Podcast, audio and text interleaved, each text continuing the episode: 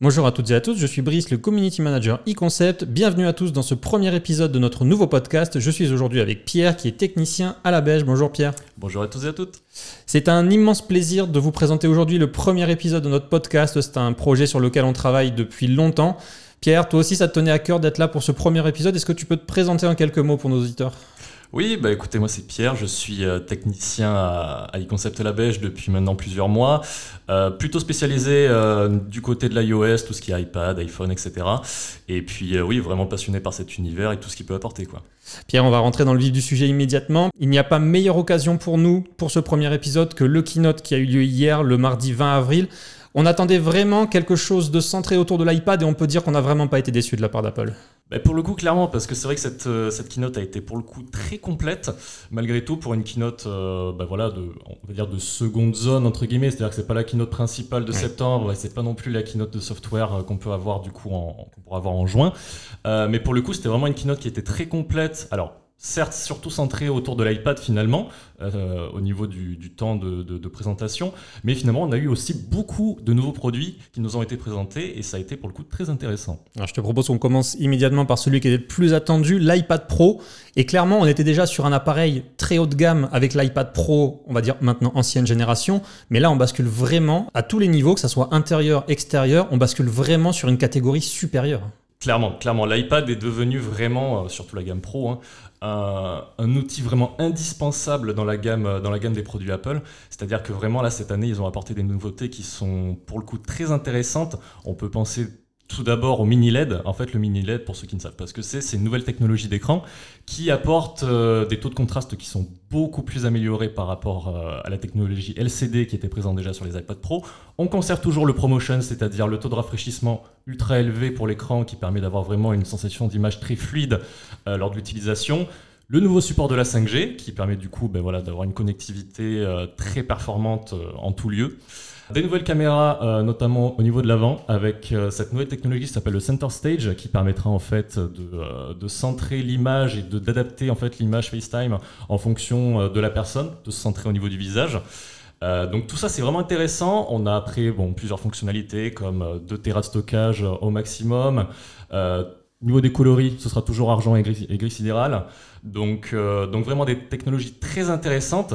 Et pour finir, bien sûr, l'iPad Pro est équipé maintenant de la puce M1. Exactement, la nouvelle puce M1 qui équipait déjà le MacBook Air, le MacBook Pro et le Mac Mini, et qui est désormais sur l'iMac, on va en parler juste après. Et ce qui est assez fou, Pierre, c'est de se dire que sur l'iPad 12.9, il y aura maintenant la même qualité d'écran que sur le XDR. C'est effectivement assez fou à ce niveau-là. C'est ce qu'apporte effectivement le, mini LED. Euh, qui apporte vraiment une technologie d'écran qui est, vraiment avancée pour le coup. C'est très rare encore de voir cette technologie euh, au jour d'aujourd'hui sur, sur des écrans grand public, euh, qui voilà, permet d'apporter une qualité d'image, un taux de contraste et un taux de définition qui est vraiment bah, quasiment inégalé. Quoi. Alors pour ceux qui ne sont pas familiers avec l'écran XDR, c'est un écran que vous pouvez trouver sur le site d'Apple qui gère la 6K. Et là, Pierre, c'est quand même assez fou une nouvelle fois de se dire qu'ils ont réussi à faire cette qualité d'image sur un iPad Pro 12.9. Bah, clairement, en fait, ça rend en fait justice à, l'iPad et ça le place vraiment sur un segment professionnel, dans le sens où vraiment le XDR était, était un appareil destiné euh, spécifiquement aux professionnels de l'image. Pour le coup, ils vont vraiment pouvoir utiliser cet iPad comme outil professionnel et vraiment en fait euh, tirer euh, tout le profit de cette nouvelle puce et de toute la puissance qu'il lui a apportée. Quoi. À noter Pierre également que le Magic Keyboard pour l'iPad sera disponible en blanc désormais puisqu'il était disponible en noir actuellement et puisqu'on parle d'accessoires, j'ai envie de faire une transition toute trouvée vers l'iMac, puisqu'on avait envie d'y croire, mais on n'y croyait pas trop. On se disait que ce sera peut-être pour le, le WDC en juin prochain. Et finalement, Apple annonce son nouvel iMac, enfin. Bah effectivement, très bonne surprise à ce niveau-là. Euh, effectivement, on aurait pu l'attendre pour le WWDC ou même pour la keynote de septembre finalement. Bah, finalement, c'est pas le cas. On l'a eu, euh, hier, donc euh, très très sympa à ce niveau-là. donc un nouvel iMac pour le coup qui vient remplacer l'iMac 21 21.5 qu'on connaissait bien depuis maintenant plusieurs années. Voilà, niveau design, c'est assez, euh, assez impressionnant pour le coup parce qu'on est passé on est passé sur un design qui est vraiment assez impressionnant dans le sens où la finesse de l'objet est devenue presque centrale au niveau de la conception de, de, l'appareil. On est sur 11 mm d'épaisseur, ce qui est vraiment mais ridicule. On est enfin, quasiment sur, euh, sur l'épaisseur d'un iPad. Quoi. Donc euh, c'est finalement un iPad sur charnière. Euh, la charnière aussi a été retravaillée et on voit clairement l'inspiration par rapport à ce qui peut être un iMac G3 ou alors l'iMac tournesol avec son, son, charnière qui a été, sa charnière qui a été reprise. vraiment, ce, cet iMac, c'est un condensé de tout ce qui avait pu être fait dans toute l'histoire de l'iMac et je trouve ça vraiment très intéressant, en tout cas au niveau design, ça c'est sûr. On vous a évidemment mis toutes les photos de ce nouvel iMac sur tous nos réseaux sociaux depuis hier soir, sur Facebook, sur Instagram et sur Twitter où on a fait le live de cette conférence.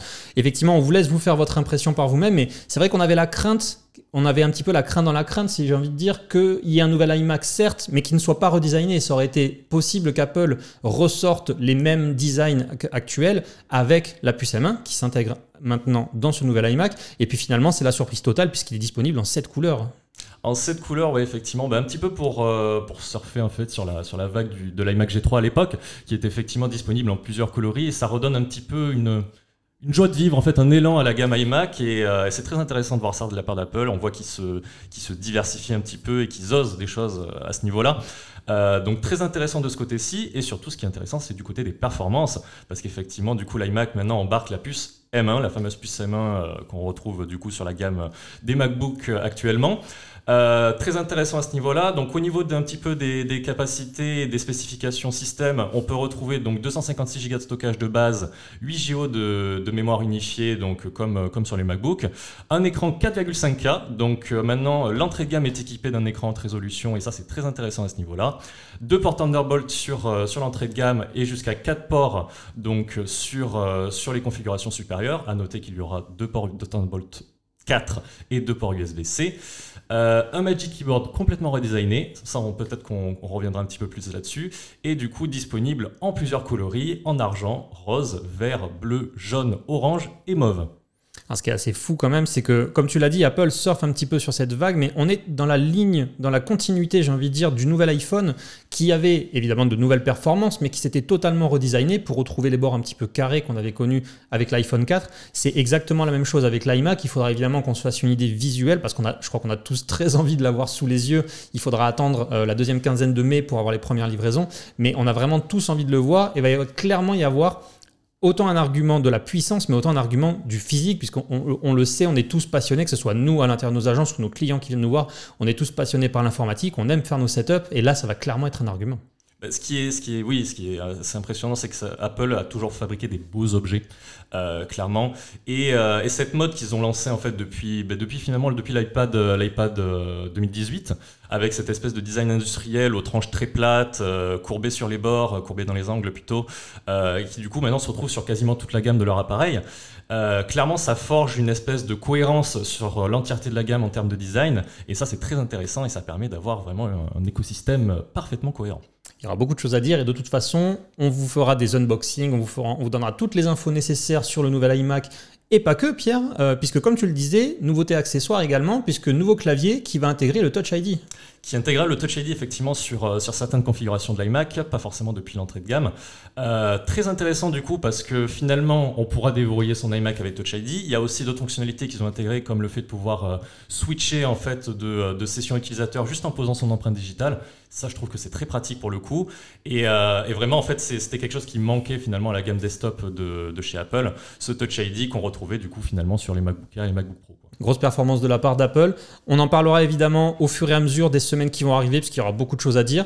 On va ouvrir un nouveau volet maintenant, puisque c'était attendu, cette sortie, depuis, j'ai envie de dire des semaines, mais c'est des années maintenant, parce que ça fait maintenant trois ans que la première rumeur euh, était sortie. Apple a enfin présenté AirTag. Est-ce que tu peux nous expliquer, Pierre, en quelques mots, qu'est-ce que c'est AirTag? Ouais, bah effectivement, AirTag c'était un petit peu euh, attendu depuis maintenant, effectivement plusieurs années. Euh, alors AirTag, c'est en fait des dispositifs de, localisation que vous pouvez placer sur différents objets comme des clés, un sac, euh, même une voiture par exemple, pour effectivement pouvoir les localiser grâce à l'application localisation de votre iPhone. Euh, alors, en gros, comment ça fonctionne C'est un mix entre euh, de la Bluetooth et l'utilisation de la puce euh, U1 qui permet en fait une localisation très précise de l'objet. Donc, imaginons effectivement, vous avez oublié vos, clés dans votre canapé, comme le présente si bien la, pub Apple. et bien, grâce à votre iPhone, vous allez pouvoir localiser avec précision l'endroit où ont été déposées vos clés grâce au AirTag qui est, lié à cet appareil. Euh, et finalement aussi, si jamais euh, vous oubliez ben, par exemple votre sac dans un endroit qui est loin, loin d'où vous êtes, c'est-à-dire à plusieurs kilomètres par exemple, euh, comment ça va se passer? C'est-à-dire que si vous déclarez cet objet comme euh, perdu, en fait, euh, les AirTags vont pouvoir envoyer des pings de localisation à des appareils qui vont passer à proximité, d'autres iPhones, d'autres iPads, d'autres gens, par exemple, et qui permettront ensuite de vous envoyer une notification comme quoi votre appareil a été localisé par d'autres appareils Apple dans tel secteur, dans telle zone, et ainsi pouvoir aller récupérer cet objet perdu. Euh, très intéressant à ce niveau-là. Et Apple a beaucoup joué sur la vie privée et la sécurité de ses données euh, au niveau de cet appareil, parce qu'effectivement, c'est assez central euh, au niveau d'Apple de la protection des données, ce genre de choses. Et donc, Apple a bien été clair là-dessus, c'est-à-dire que toutes les données qui sont envoyées sont totalement anonymes et ne permettront pas de vous tracer. Alors effectivement, très belle prouesse d'Apple. Moi, la question que je me pose, effectivement, tu l'as bien expliqué. Donc, si je pars demain en vacances à l'autre bout de la France, que j'ai un AirTag dans un sac à dos, si je perds ce sac à dos, je peux le retrouver. Effectivement, si, euh, si d'autres iPhones passent à proximité, si d'autres appareils compatibles avec cette technologie passent à proximité, tu pourras avoir une notification comme quoi ton appareil a été localisé et tu pourras aller le, récupérer en toute sécurité. de toute façon, c'est un appareil qui va susciter énormément d'engouement et de curiosité. On a déjà eu hier soir des demandes de gens qui nous posaient des questions, comment ça marche, etc.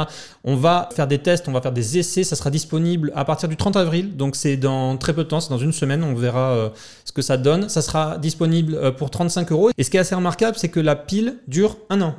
Un an, effectivement, à peu près un an d'utilisation, euh, alors avec plusieurs pings par jour. Donc euh, si finalement vous n'utilisez pas l'appareil pendant, pendant plusieurs jours ou même plusieurs semaines, vous pouvez avoir beaucoup plus. J'ai envie de dire, Pierre, tout ce dont on vient de parler, c'est déjà beaucoup, c'est déjà énorme. Et pourtant, on n'a pas terminé puisqu'Apple aurait pu se contenter de tout ça. Et nouvelle Apple TV. Et nouvelle Apple TV, effectivement. Alors, de ce côté-ci, en fait, c'était plus une mise à jour, finalement. Donc, euh, ils ont changé les composants internes de l'Apple TV.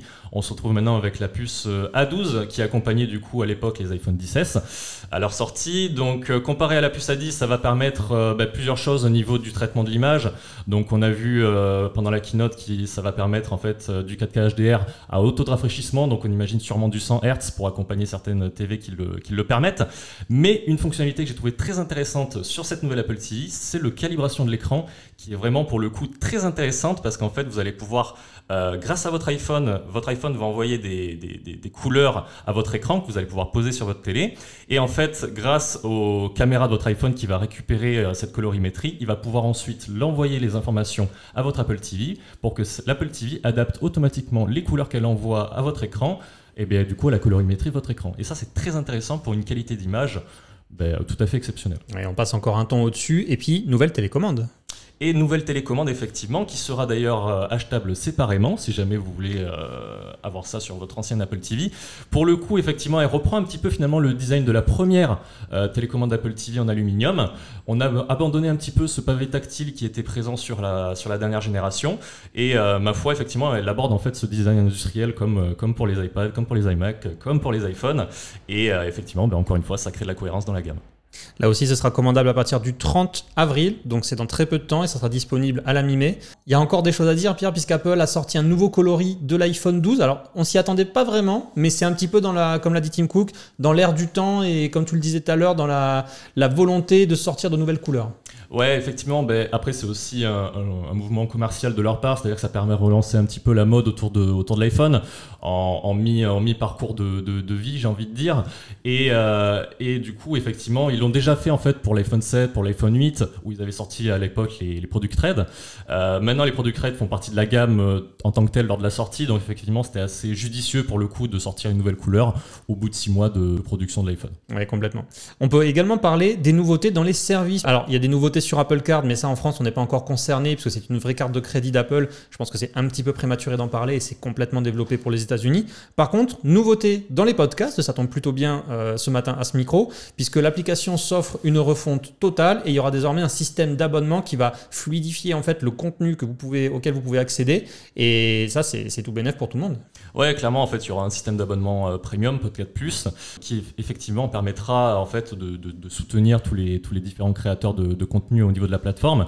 Et ça, c'est vraiment intéressant de, de, de la part d'Apple, en fait, parce qu'ils ont été leaders pendant très longtemps du, service de podcast.